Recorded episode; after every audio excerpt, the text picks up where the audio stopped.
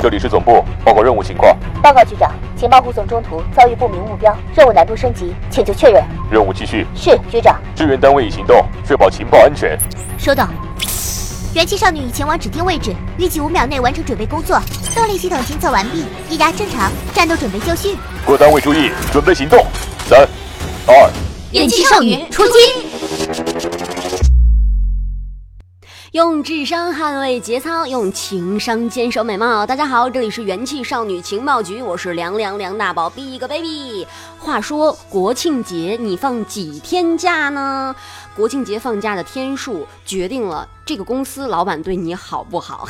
不过除了这个标准，还有其他很多标准都可以判断。就比如说，呃，你们单位的伙食怎么样啊？那我身边呢就有这样一些朋友，他们可能就会因为呃这个公司边上没有什么特别多的好吃的而选择辞职。对于这种行为，我只想评价，嗯。果真是吃货。那如果说有一个单位，他非常愿意在食物方面这个用心，哎，也可以判定他对我们的员工是非常上心的。就比如说，今天我想在节目里面说一下 Twitter 啊，这一个公司就特别的厉害，因为他们呢经常会定期邀请当地的大厨在公司的自助餐厅做饭，来改善大家的伙食。哎。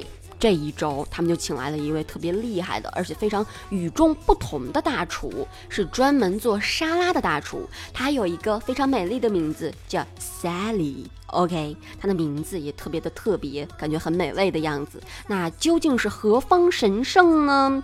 其实它不是一个人，它仅仅是一台自动料理机器。那这一台料理机器呢，是创业公司 Cobotis 生产的，名为 Sally 的。沙拉料理机器人，那比起一个手持锅碗瓢勺的厨师，Sally 更像是一个储存着各类新鲜沙拉食材的机器。各类已经洗干净的这种新鲜的生菜呀、番茄呀、紫甘蓝呀等等的这一些蔬菜，都会放置在它机器本身的圆筒之中。这一台机器人 Sally，它的正面有一个透明的窗口，透过它，人们可以观察到机器人制作沙拉的全过程。你可以自行的选择各种食材进行搭配，还有数量以及沙拉酱的比例，或者说来选择机器内置的菜单来选择。然后呢，Sally 就会按照选项来制作沙拉。它这个机器人里面的食谱主要是由这个 Chillbotics 的行政主厨他们共同设计的。那据说他们其中有一位这个行政主厨还是谷歌的第一任行政主厨哟。该公司的 CEO 表示，大型科技公司的自助餐厅通常在下午就关了，而且也不会提供晚餐。但是 Sally 这个机器人就可以弥补这一点，为工作加班到深夜的员工提供健康的食物。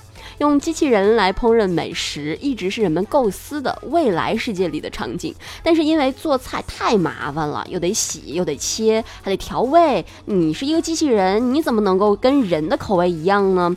虽然觉得机器人目前没办法取代人工，但是能够大批量的、简单的制造一些快捷的这些美食还是可以的。朋友们，如果说你也想说服你的老板购置这样一台机器的话，呃，我们来问一下价格。嗯，我看了一下啊，价格大概是一点五万元。如果说你的老板够爱你的话，嗯，那他应该呃，或许。不过我觉得算了，你还是好好加班吧。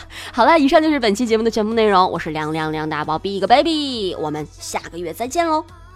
十一快乐，中秋快乐，么么哒。